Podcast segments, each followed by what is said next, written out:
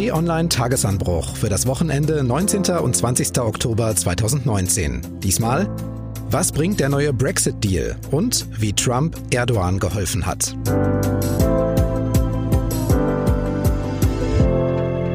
Herzlich willkommen im Wochenende. Ich bin Marc Krüger und es ist die perfekte Zeit für einen Rückblick auf die Themen der Woche und einen kurzen Ausblick. Das wollen wir machen in den nächsten Minuten. Dafür habe ich diesmal Unterstützung aus der T-Online Politikredaktion. Hallo Nathalie Helene Rippich. Hallo Marc. Und hallo Patrick Diekmann. Hallo Marc, schön mal wieder hier zu sein. Schön, dass ihr da seid. Nathalie, lass uns mal loslegen, denn We have a deal.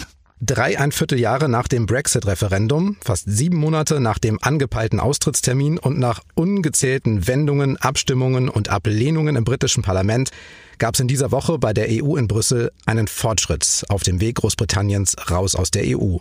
And this deal means einen Deal, sagt Kommissionspräsident Juncker, der weitere Verzögerungen überflüssig macht. Ein faires und ausgeglichenes Abkommen und ein Beweis dafür, dass man gemeinsam Lösungen finden will. Dieser Deal, sagt Juncker, bringt Sicherheit, wo der Brexit Unsicherheit schafft. Zeit wird's, denn Ende des Monats, in weniger als zwei Wochen, soll Großbritannien raus aus der EU. Das hat Premierminister Boris Johnson versprochen. Und deshalb war er auch extrem gut gelaunt. Ein vernünftiges, faires Ergebnis, das auch der vielen Arbeit Rechnung trägt, die alle reingesteckt haben, sagte er. Da standen die beiden nach einer Nacht voller Diskussionen und Verhandlungen und waren zumindest zufrieden, auch weil sie ein Ergebnis hatten, eben bevor die Staats- und Regierungschefs der EU zu einem wichtigen Gipfel zusammengekommen sind. Und Nathalie, hättest du es gedacht? Ja, ich habe erwartet, dass was dabei rauskommt, weil das können die sich eigentlich nicht leisten, da kein Ergebnis zu bringen. Die Frage ist, wie viel der Deal wert ist. Letztlich konnten ja die EU und Großbritannien jetzt ja auch auf vieles zurückgreifen, das schon im Austrittsabkommen mit Johnsons Vorgängerin Theresa May verhandelt worden war. Das waren mehr als 800 Seiten damals. Umstritten war vor allem der sogenannte Backstop, also eine Regel, die verhindern soll, dass es wieder Grenzkontrollen zwischen Nordirland und der Republik Irland gibt, die ja in der EU bleiben will. Lösung jetzt? Nordirland soll eine Zollunion mit Großbritannien bilden, aber sich an die Regeln des EU-Binnenmarkts halten. Es soll Waren- und Zollkontrollen geben, aber von Großbritannien ausgeführt. Das klingt schon mal so im Überblick nicht ganz einfach. Kann das so funktionieren? Das ist auch fraglich, wie das tatsächlich am Ende organisiert wird. Es fängt ja schon mal damit an, dass das eigentlich genau das ist, was nicht gewollt war von Seiten von Nordirland, besonders von der DUP, mhm. die dem Deal auch ihre Stimmen versagen möchte, aus genau diesem Grund. Die wollten, dass Nordirland ganz klar Teil Großbritanniens ist und aus der EU austritt und unabhängig von der EU ist, was mit diesem Deal und mit dieser Vereinbarung nicht der Fall ist dann ist es natürlich unheimlich schwierig umzusetzen, wie das laufen soll. Also die Güter sollen getrennt werden nach Waren, die nach Großbritannien gehen und nach Waren, die in die EU gehen. Wie das administrativ umgesetzt werden soll, ist mir ehrlich gesagt ein Rätsel. Es wird Überlegungen dazu geben in Brüssel. Ich sehe aber nicht, dass das eine besondere schnelle Umsetzung gibt. Hast du was dazu gehört, ob es da konkrete Ideen gibt, wie Sie das dann in der Realität umsetzen wollen? Ich glaube, soweit sind die nicht. Die genaue Umsetzung wird nach Abschluss oder nach Annahme des Deals werden die Umsetzungen aller Punkte besprochen werden müssen. Es gibt jetzt aber den Deal, das haben wir gehört. Es gibt auch schon das prinzipielle Okay der 27 anderen EU-Staats- und Regierungschefs. Die Parlamente müssen aber noch zustimmen. Und Bundeskanzlerin Merkel ist, ich sag mal, vorsichtig euphorisch. Wir prüfen das jetzt im Augenblick gerade und werden uns unsere Meinung bilden. Aber natürlich kennen wir auch weite Teile dieses Abkommens schon. Und insofern sage ich, das ist eine gute Nachricht. Okay, das klingt jetzt nicht so schlecht. Mal von EU-Seite gedacht, siehst du da noch große Probleme? Ich denke nicht, die EU wird daran interessiert sein, diesen Deal durchzubringen und dieses Thema Brexit endlich abzuschließen, weil wir haben noch ganz andere Probleme zu besprechen innerhalb der Union. Da sind Migrationsthemen eine Frage, da sind Wirtschaftsthemen eine Frage. Der Brexit blockiert viele Vorgänge, viele Themen und ich glaube, dass das Interesse der 27 übrigen Mitgliedstaaten da ist, dieses Thema abzuhaken. Okay, also 27 Mal angenommene Zustimmung, aber das britische Parlament muss ja auch noch zustimmen. Das soll an diesem Wochenende passieren und wir erinnern uns, Boris Johnson hat zu Hause keine Mehrheit. Weiß er auch. Deshalb hat er gleich zum Deal noch einen Aufruf gestartet. And I hope very much now, speaking of elected representatives, that uh, my fellow MPs in an seine lieben Abgeordneten im Londoner Regierungsviertel, sie sollen jetzt diesen Deal absegnen, damit der Brexit vollzogen werden kann, ohne weitere Verzögerung. Und die spannende Frage ist, kann das klappen? Das steht in den Sternen, denn einige Parteien haben schon signalisiert, dass sie dem Deal nicht zustimmen möchten, sehr schnell signalisiert, darunter die nordirische DUP. Mhm. Die setzt sich dafür ein, dass Nordirland Teil Großbritanniens ist und komplett aus der EU austritt. Nun ist es aber so, dass diese neue Regelung mit der Zollunion eine Sonderregelung für Nordirland darstellt, weil die sich quasi weiter an EU-Regularien halten. Und darin sieht die DUP eine Spaltung Großbritanniens in Nordirland und Großbritannien. Das wollen die nicht, das lehnen die ganz klar ab. Außerdem hat Jeremy Corbyn von der Labour Party, der größten Oppositionspartei, schon gesagt, dass seine Partei dem Deal nicht zustimmen wird und auch einige Tories, also aus der Regierungspartei, Mitglieder, Abgeordnete, haben signalisiert, dass sie von dem Deal nicht viel halten. Vor allem sind das Pro-Europäer, weil der Deal so eingeschätzt wird, dass er quasi noch ein Stück mehr von einer Zusammenarbeit zwischen EU und Großbritannien abrückt als der Deal von Theresa May. Andererseits sind Brexiteers, also die Befürworter eines harten Brexits, dadurch ermuntert worden, quasi dem Deal zuzustimmen, weil ihnen entgegengekommen wird durch diese etwas härtere Trennung zwischen Großbritannien und der EU. Also, du sagst, es wird schwierig, das habe ich verstanden. Dann frage ich mich, welche Szenarien sind dann möglich? Im Gespräch war auch ein Vorschlag eines Labour-Abgeordneten, den Deal durchzuwinken, aber an eine Bedingung zu knüpfen mit einer Zusatzklausel, dass nochmal ein zweites Referendum durchgeführt wird. Also, was dann besagt, entweder dieser Deal kein Deal oder Verbleib. Das gilt allerdings als unwahrscheinlich, weil das würde ja den ganzen Prozess ad absurdum führen. Deswegen hm. halte ich das für ausgeschlossen, aber es ist zumindest ein Vorschlag, der noch ins Gespräch gebracht wurde. Wahrscheinlicher ist, dass der Deal abgelehnt wird und Boris Johnson dann ein Misstrauensvotum anstrebt, um Neuwahlen zu erwirken, weil er sich dann positionieren kann als derjenige, der einen Deal ausgehandelt hat, der gesagt hat, er will am 31.10. rauskommen, was der wolle, mit oder ohne Deal. Ohne Deal geht nicht, denn der Ben Act wurde beschlossen, das Gesetz, was ein No-Deal verhindert. Mhm. Das heißt, seine Chance sind Neuwahlen. Er könnte profitieren von Neuwahlen, da momentan seine Partei an Stimmen wieder gewinnt, nachdem sie starke Verluste hatten und deutlich vor der Labour Party liegt. Das Problem, die Labour Party müsste das Misstrauen aussprechen. Warum sollten sie es gerade tun, wo ihre Umfragewerte sinken? Mhm. Das heißt, es ist wieder eine Pattsituation. Dann gab es ja eigentlich noch den Weg, dass Boris Johnson, wenn er den Deal nicht zustande bekommt, die EU um eine Verlängerung äh, bitten soll. Also das ist auch noch mit in dem Portfolio mit drin der Dinge, die passieren könnten, oder? Er hat das ja immer ausgeschlossen, dass er nochmal um eine Verlängerung bittet. Genau, das ist eben dieser Ben Act, der beschlossen wurde vom Parlament, was er ja eigentlich in die Zwangspause schicken wollte. Die sagen, wenn es keinen Deal gibt, dann muss er die EU 27 um eine Verlängerung bitten. Das möchte er nicht. Um dem so ein bisschen zu entgehen, sind, wie gesagt, dieses Misstrauensvotum und die angestrebten Neuwahlen eine Möglichkeit, weil er sich dann noch klar positionieren kann als der, an dem es ja nicht liegt. Lass uns ganz zum Schluss nochmal auf Boris Johnson gucken.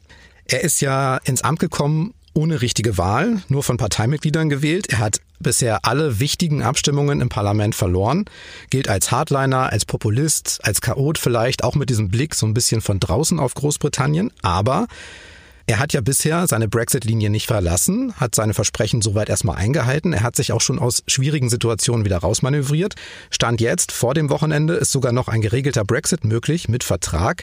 Deshalb frage ich mich, unterschätzt man Boris Johnson vielleicht so ein bisschen? Ja, ich glaube durchaus, dass Boris Johnson unterschätzt wurde. Ich habe ihn ehrlich gesagt auch unterschätzt. Ich habe auch gedacht, der weiß nicht, was er tut. Jetzt am Ende steht er da als jemand, der einen Deal ausgehandelt hat, von dem die EU gesagt hat, es wird nicht mehr verhandelt und er hat Verhandlungen erwirkt. Er musste zwar auch der EU entgegenkommen, eben mit dieser Backstop-Regelung, die jetzt rausgenommen wurde und umgewandelt wurde in eine Zollregelung in der irischen See. Er ist auch derjenige, der jetzt sagen kann, wir haben diesen Deal, wir können am 31.10. raus, an mir liegt es nicht. Das alles hat er geschafft, dass er auch deutlich der EU entgegenkommen musste, eben mit dieser Regelung. Das wird am Ende niemand interessieren, wenn er da jetzt rauskommt. Der Punkt ist nur, diese Neuwahlen, die er unter Umständen anstrebt, wenn der Deal nicht abgeschlossen wird oder nicht angenommen wird, diese Neuwahlen, die stehen auch noch in den Sternen, weil da müsste ja das Parlament zustimmen und das Parlament hat eigentlich oder die Opposition zumindest hat kein Interesse daran, diesem zuzustimmen. Das heißt, wir könnten einfach in der nächsten Brexit-Schleife hängen am Ende. Und dann ist wieder die Frage, was konnte Boris Johnson am Ende? Fakt ist bisher nur, dass es für ihn besser gelaufen ist, als man zwischendrin hätte annehmen können. Vielen Dank, Nathalie.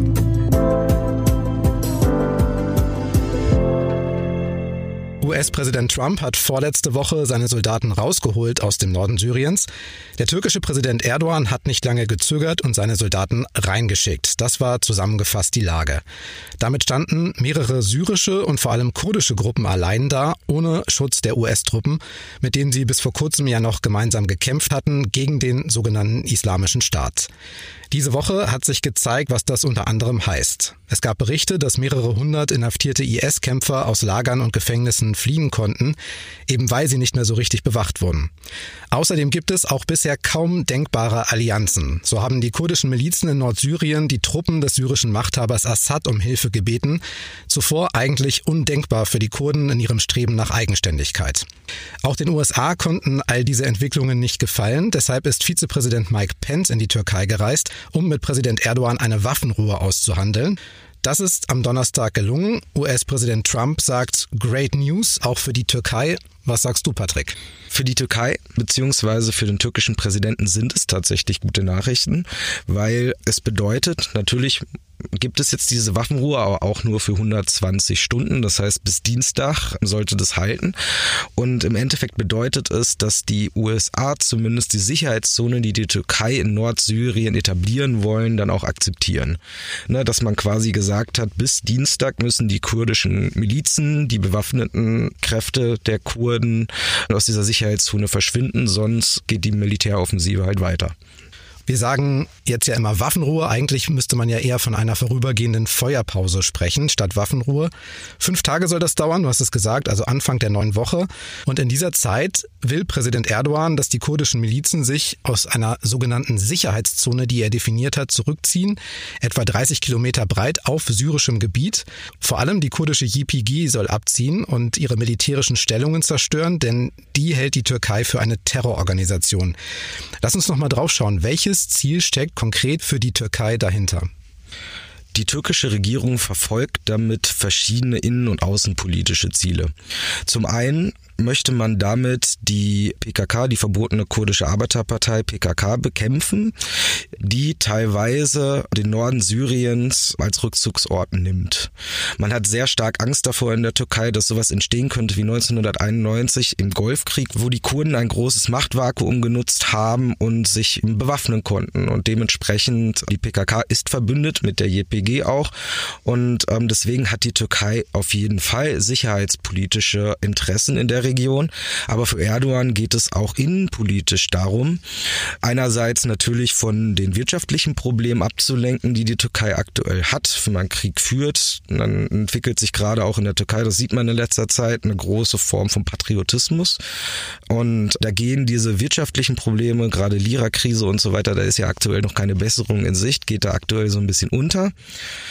Zweitens hat er auch das innenpolitische Interesse, die Opposition, die ähm, vereint aufgetreten ist, dieses Jahr beispielsweise bei den Kommunalwahlen hat man das gesehen, wieder auseinander zu dividieren, weil die Opposition hat gemerkt, dass sie eine Chance hat, wenn sie vereint gegen Erdogan vorgeht. Aber jetzt durch diesen Krieg in Syrien hast du diese Kräfte, zum Beispiel die I-Partei oder die CHP, die sehr, trotzdem sehr patriotisch sind und hinter diesem Krieg stehen. Auf der einen Seite und beispielsweise die HDP, die eigentlich die einzige Oppositionspartei ist, die gegen diese diese, diese türkische Offensive ist. Und dementsprechend ist das innenpolitisch für Erdogan, war das, mm, man kann schon sagen, raffinierter Schachzug, weil er so geschafft hat, die Opposition auseinanderzubringen, zumindest in dieser Frage. Außerdem gibt es ja den Plan von Erdogan, in dieser sogenannten Sicherheitszone Flüchtlinge aus Syrien anzusiedeln, die ja vor dem Krieg auf die türkische Seite geflohen sind. Ja, das stimmt. Also die öffentliche Wahrnehmung ähm, gegenüber den Flüchtlingen hat sich gerade im letzten Jahr in der Türkei, in der türkischen Bevölkerung ziemlich verändert. Man nimmt sie jetzt mehr als Konkurrenz um Arbeitsplätze oder um Wohnraum auch wahr. Und das hat sich natürlich durch die Wirtschaftskrise, in der die Türkei steckt, intensiviert. Auf der anderen Seite kommen da wieder die sicherheitspolitischen Interessen der Türkei ins Spiel. Natürlich will man in der Grenznähe eher arabischstämmige Menschen haben und weniger die Kurden. Das hat man in Afrin beispielsweise in der Provinz auch schon so gemacht, weil man sich dadurch erhofft, so quasi so ein Sicherheitspuffer an der Grenze zu haben, damit die PKK, die in, hauptsächlich im Südosten der Türkei aktiv ist, die Rückzugsräume genommen werden. Lass uns noch mal ganz kurz über die Rolle der USA sprechen. Die Türkei hat ja für die Zustimmung zu dieser Feuerpause auch was bekommen. Die USA haben nämlich angekündigt, wenn das klappt mit der Feuerpause, dann soll es erstmal keine weiteren Sanktionen gegen die Türkei geben. US-Präsident Trump hatte ja noch Anfang der Woche, das muss man sich noch mal überlegen, Handelsgespräche abgebrochen und hohe Zölle auf türkische Exporte in die USA angekündigt, zum Beispiel auch auf Stahl. So, und das nutzt ja der Türkei in der aktuellen Wirtschaftslage doch ganz besonders. Natürlich. Da wird eigentlich auch wieder deutlich, dass das Interesse der aktuellen Administration in Washington nicht ist, in irgendeiner Weise die Kurden zu schützen, sondern man hat viel mehr Angst oder Trump hat Angst vor den innenpolitischen Konsequenzen. Besonders die Kritik bei den Republikanern an dieser Entscheidung wurde auch immer größer. Und jetzt geht es tatsächlich darum, dass dieser Konflikt nicht allzu sehr eskaliert, weil sonst findet die USA, die sehr darauf angewiesen sind, lokale Bündnisse einzugehen, beispielsweise beispielsweise auch in Pakistan, finden immer schwieriger Partner, weil sie sich jetzt in dem Fall als gegenüber den Kurden als unverlässlicher Partner erwiesen haben. Und wenn es dann jetzt einen sehr, sehr blutigen Konflikt da gibt, dann hat das extreme außenpolitische Konsequenzen für die Diplomatie der USA. Mitte der Woche wurde auch ein Brief von US-Präsident Trump an den türkischen Präsidenten Erdogan bekannt, abgeschickt am 9. Oktober. Und das liest sich eigentlich nicht so wie Diplomatenpost. Trump fordert nämlich von Erdogan einen guten Deal, schreibt, Erdogan wolle doch bestimmt nicht verantwortlich für das Abschlachten tausender Menschen sein, steht da so drin, und für immer als Teufel gelten. Am Ende schreibt Trump noch, sei kein Dummkopf. Ich kenne ihn nicht persönlich, aber ich würde sagen, Erdogan ist nicht für seine große Lockerheit bekannt und auch nicht dafür, gern so mit sich umgehen zu lassen. Wieso hat es am Ende dann doch geklappt? Hast du eine Idee? Wir müssen das vor dem Hintergrund sehen, dass Ankara Moskau und auch Washington eigentlich im Prinzip während dieser Offensive immer im Kontakt miteinander standen. Das heißt, es gab vor dieser türkischen Offensive Gespräche zwischen Erdogan und Trump, davon ist sehr stark auszugehen. Dementsprechend ist es unwahrscheinlich, dass die Türkei das ohne Rückendeckung der USA gemacht hat. Im Endeffekt ist es Trump relativ egal. Und dass dieser Brief jetzt auch noch veröffentlicht wurde, das ist eine Art von Symbolpolitik. Man kann davon ausgehen, dass das Weiße Haus das absichtlich absichtlich gemacht hat, um, wie gesagt, dieses Thema wieder einzufangen, wieder diese Themenhoheit zu gewinnen, damit ja, Trump am Ende nicht als der dasteht, der seine Verbündeten verraten hat und der dafür verantwortlich ist, dass da massig Kurden getötet werden durch die türkische Armee. Dann fassen wir nochmal die Lage zusammen. Ich würde sagen, alle Seiten stehen unter Druck. Erdogan will die Kontrolle im Grenzgebiet zu Syrien und die Kurden zurückdrängen, muss am Ende aber auch so ein bisschen sein Gesicht wahren. Die Kurden wollen Autonomie und Kontrolle und auch nicht einfach so aufgeben und sich der syrischen Armee unterordnen. Und US-Präsident Trump will am Ende nicht für alles verantwortlich sein und so dastehen, hast du auch gesagt, falls der IS zum Beispiel wieder stärker wird. Große Frage jetzt zum Schluss. Siehst du einen möglichen Ausweg aus dieser Situation? Das ist bei allen Themen, die Syrien betreffen, immer relativ schwierig zu sagen, weil es sehr, sehr viele Parteien mit unterschiedlichen Interessen gibt. Jetzt wurde eine Vereinbarung getroffen zwischen den USA und der Türkei, witzigerweise. Die Kurden haben gesagt, dass sie das akzeptieren. Aber das Interesse der Kurden ist trotzdem, die Autonomie haben sie ein Stück weit schon aufgegeben, indem sie quasi Assad wieder eingeladen haben, in den Norden einzuziehen mit seiner Armee. Aber in, ihr Interesse ist jetzt hauptsächlich ihre Heimat zu behalten. Und da sind Gebiete, beispielsweise im Nordosten des Landes, die wirklich kurdisch geprägt waren oder sind. Und ich kann mir nicht vorstellen, dass diese Leute da freiwillig umsiedeln, so wie Erdogan oder die Türkei sich das vorstellt. So wurde es ja teilweise in Afrin schon gemacht, was jetzt eine türkische Kolonie ist, in dem sehr viele arabischstämmige Menschen leben. Und es war auch kurdisch geprägt. Deswegen, wir müssen abwarten, wie beispielsweise auch die Milizen reagieren, die von der Türkei unterstützt werden, weil die sind ja auch Konfliktpartner und natürlich auch, wie Russland auf das alles reagiert, weil in Syrien geht nichts mehr ohne Russland. Also im Endeffekt muss Putin so ziemlich in alles, was passiert, in alle Entscheidungen mit eingebunden werden. Dann, Patrick, noch ein kurzer Blick auf besondere und spannende Themen, die uns in den kommenden Tagen erwarten. Was hast du rausgesucht? Am Dienstag läuft die Feuerpause zwischen der türkischen Armee und den kurdischen Milizen in Nordsyrien aus. Da werden wir sehr, sehr, sehr so genau darauf schauen, was danach passiert. Sind dann die kurdischen Milizen aus der Region abgezogen oder brechen die Kämpfe wieder los? Dann haben wir nächste Woche national in Deutschland den Start in die heiße Wahlkampfphase in Thüringen. Mhm. Da sind sehr viele Spitzenpolitiker in dem Bundesland, zum Beispiel Außenminister Maas, Grünchef Robert Habeck oder Jörg Meuthen von der AfD sind auf diversen Wahlkampfveranstaltungen zu Gast. Und ja, natürlich beobachten wir auch wieder weiterhin, was im Brexit-Prozess passiert, weil der 31. Oktober rückt immer näher, die Zeit läuft aus und langsam müssen Entscheidungen her oder die Frist muss halt nochmal verlängert werden. Dann zwei Hinweise noch. Erstens, diesen Podcast können Sie jederzeit und mit ganz wenigen Klicks abonnieren, zum Beispiel bei Spotify oder bei Apple Podcasts. Das ist kostenlos. Wir freuen uns auch über eine Bewertung, wenn Sie zum Beispiel bei Apple Podcasts fünf Sterne hinterlassen. Und wenn Sie sich für Sport interessieren, noch ein Tipp. In der neuen Podcast-Folge der Königsklasse bei T-Online spricht Sportmoderator Florian König mit Fußballlegende Stefan Effenberg, unter anderem über Uli Hoeneß. Also was, was diese menschliche Komponente angeht, ist er dann Weltklasse. Ja? Ja. Empfehlung, hören Sie gerne rein. So, für heute war's das. Herzlichen Dank an Nathalie. Danke, Marc. Danke, Patrick. Sehr gerne. Und tschüss bis zum nächsten Mal.